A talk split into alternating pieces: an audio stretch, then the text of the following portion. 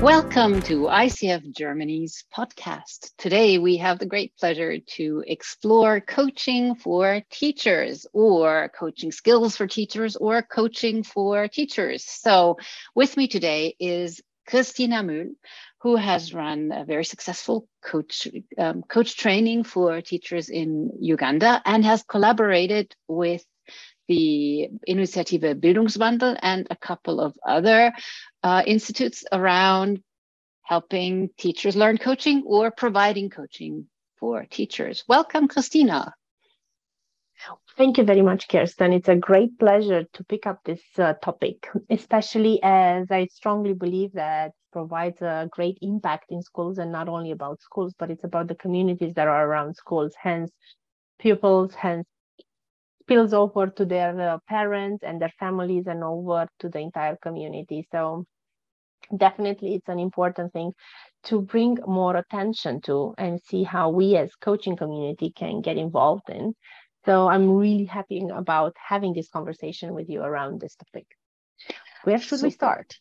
I think it would be cool if uh, maybe we start with a practical example and you telling us a little bit about the project you did um, with uh, the, I don't know if it was the Ministry of Education or a school in Uganda, mm-hmm. um, helping teachers learn how to coach and what impact that had. Mm-hmm.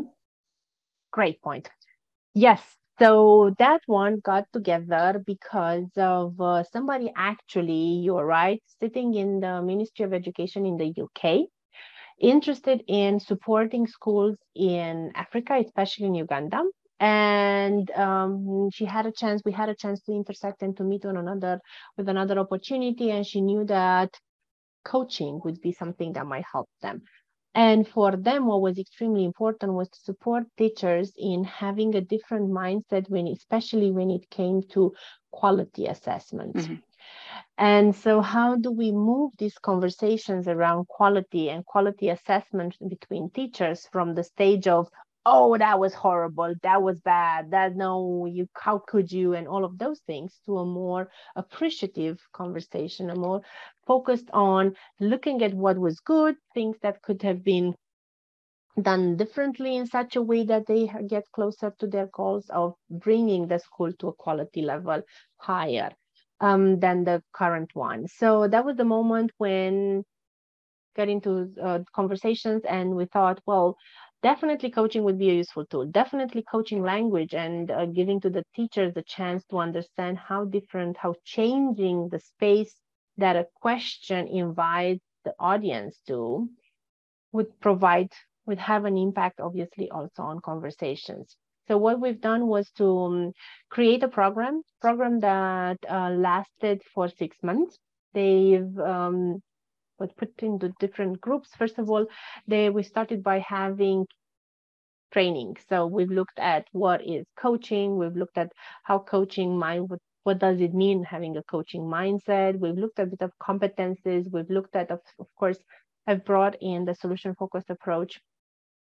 So they have a stronger focused on their interaction and how can that be turned into a solution oriented conversation and not on a blame conversation um, they had a chance to interact in peer groups. So they had, uh, even if they were very strange hours, as they were also meeting after school.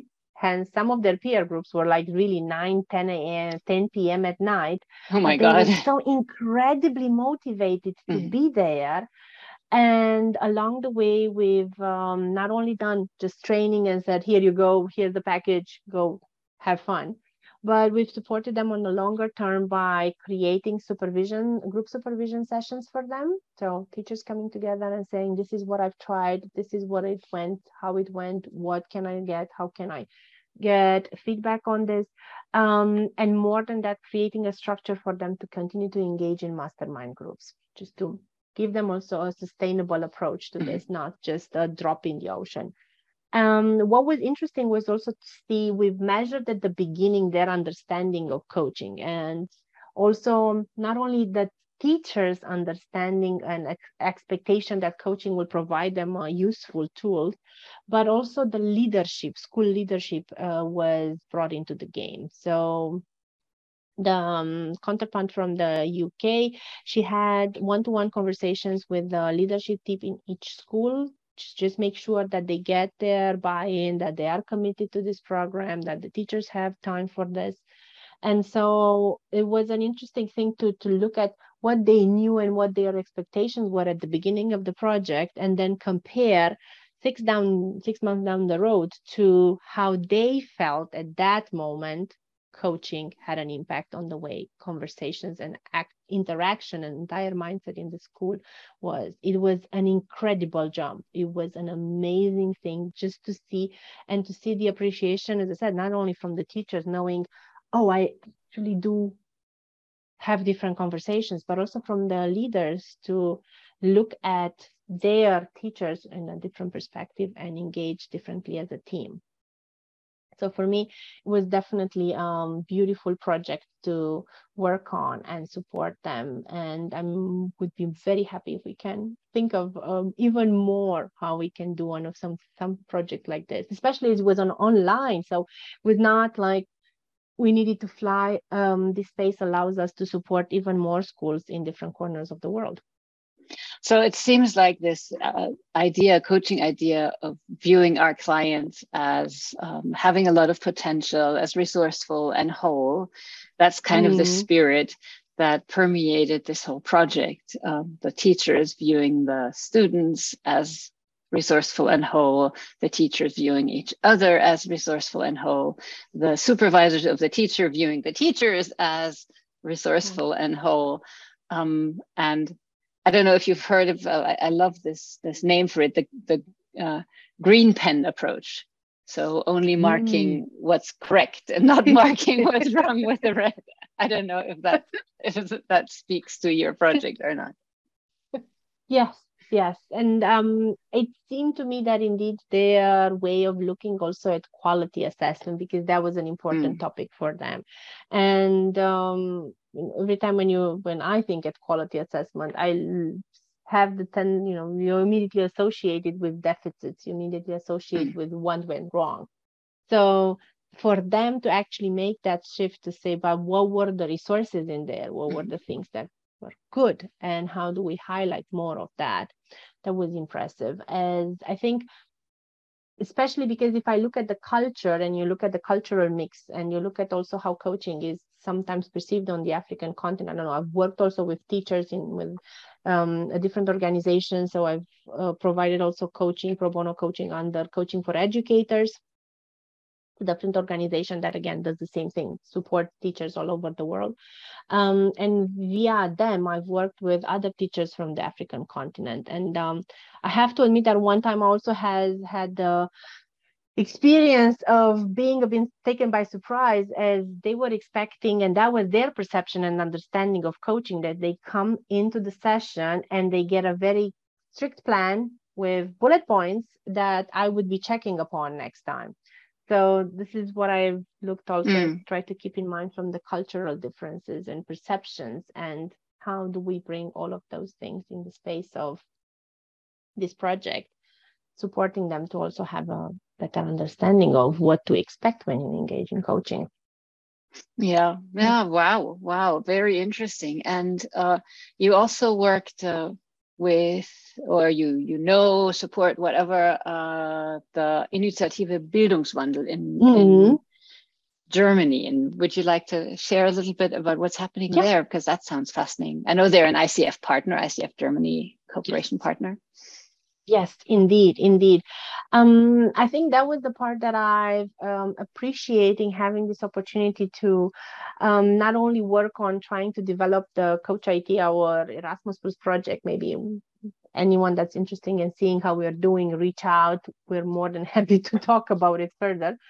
Um, the other thing that we've tried back then was to look also into how can we develop something that relates, brings together coaching and educators. And that was the moment when multiple organizations came at the table. And one of them indeed is, is it's a ICF Germany partner is Initiative Bildungswandel. And um, I appreciate strongly the work that Petra and the entire team put into this and, and growing. And not only now, but if you look at the entire history of the initiative, so many years in there and so much experience and desire to shift this mindset in education and not only at the level of teachers but also starting from the leadership teams and through the entire educational system um, right now I really um, look at them as a strong partner on the German market for for schools in general and for the entire educational system. And do, uh, I think there was two years or three years ago there was a very nice conference bringing other organizations that are located in Germany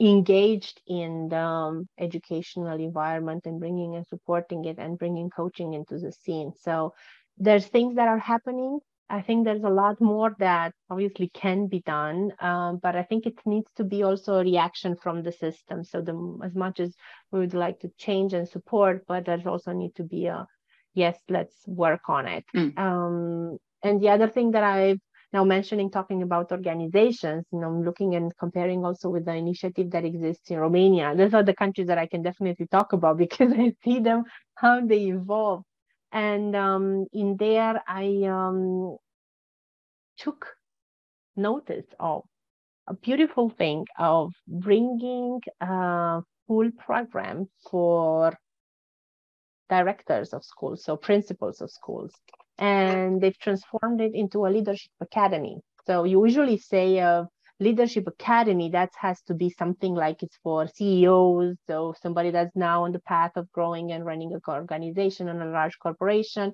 And at the end of the day i like this perception of looking at a school as a corporation because what we're trying to do in a school obviously is to support the pupils in growing as highly um, knowledgeable, developed, strong, confident, all of those adjectives together. Um, human beings, which at the end of the day, they will become employees of a large organization or organization somewhere along the way. And so they've put together a leadership um, organization, really leadership program for uh, teachers. Teachers go in there or principals go in there for free because they have support from um, the private sector. So that's another thing that definitely would be something that can be integrated in other countries to see how we can bring even more the private sector into game in financing transformation into the educational system all over. At the end of the day, it's not just us as coaches, but I think it's us as society that we need to look at how the educational system is supporting us on the long term. And I think it's so important for this cultural shift towards um, self self-led learnings discovery learning rather than this idea that we need to pump knowledge into people uh, mm. if you look at what's happening in modern organizations uh, agile development um, learning and development are basing a lot on coaching now and self-discovery this whole 70 30 70 20 10 principle so the, all of, of, a lot of industry is moving in this direction. And and if we want our schools to prepare students for this environment we can't think of education as a jam factory of the 19th century. Yeah. just feed people with jam and then they'll be full. Um, yeah. and then suddenly tuck, you are in your job. Please learn yourself. yeah um, I know that you are a supporter or a fan of uh, Nancy Kline. So when you started talking about this, I realized exactly this part of we have to grow to be able to think for ourselves, to be able to state and, and, and acknowledge and create ideas and our own opinions. Hence, I think the system itself needs to allow for that. And like you say, but just spoon feeding only information and not creating the space for growing and developing um, makes it difficult to get to adults where we have a way of thinking for ourselves and a space of how do we think and reflect. And i mean personally my my kids are uh, like 15 years older than yours. And um, from my oldest who is 30 to my youngest who is now 20 um, I've seen a big development in the schools. So I don't think um, if you talk to a teacher today, they understand their role as feeding people information. I think mm. uh, it, it's much, much development has happened over the last 20 years. Yeah, I do agree with you. And I also see the difference between systems. You know, I'm coming from a different educational system when it was clear that you needed to just know by heart what was in those books. To looking now, like you say, to my kids and looking at them as um, having the chance to select what they're learning, select what they're doing, how they get engaged with the material. And again, for me, and this is a personal experience that I had it when my, my oldest son went to school in the first class. And I'm coming from a system where homework was not to be debated was homework and you had to do it. There was no questioning about. And usually there was homework like a good stack of things to be covered. And in the first grade and also i think i would say in the entire one to four um, the teacher had a very nice uh, attitude of looking at learning measured based on what the child needs. Mm-hmm. so is it really that he needs that entire thing that entire bunch of homework or is something that needs to be adjusted and measured depending on what they have done already and accumulated already in class and what keeps them going and makes them engage with engaged with school mm. and hmm. having fun in school so that was again a big shift and i think that was a big shift also in me as a parent not only thinking of oh i know how i had it so you have to do the same but adjusting to oh hold on maybe what i've been thrown into as a way of thinking needs to be adjusted.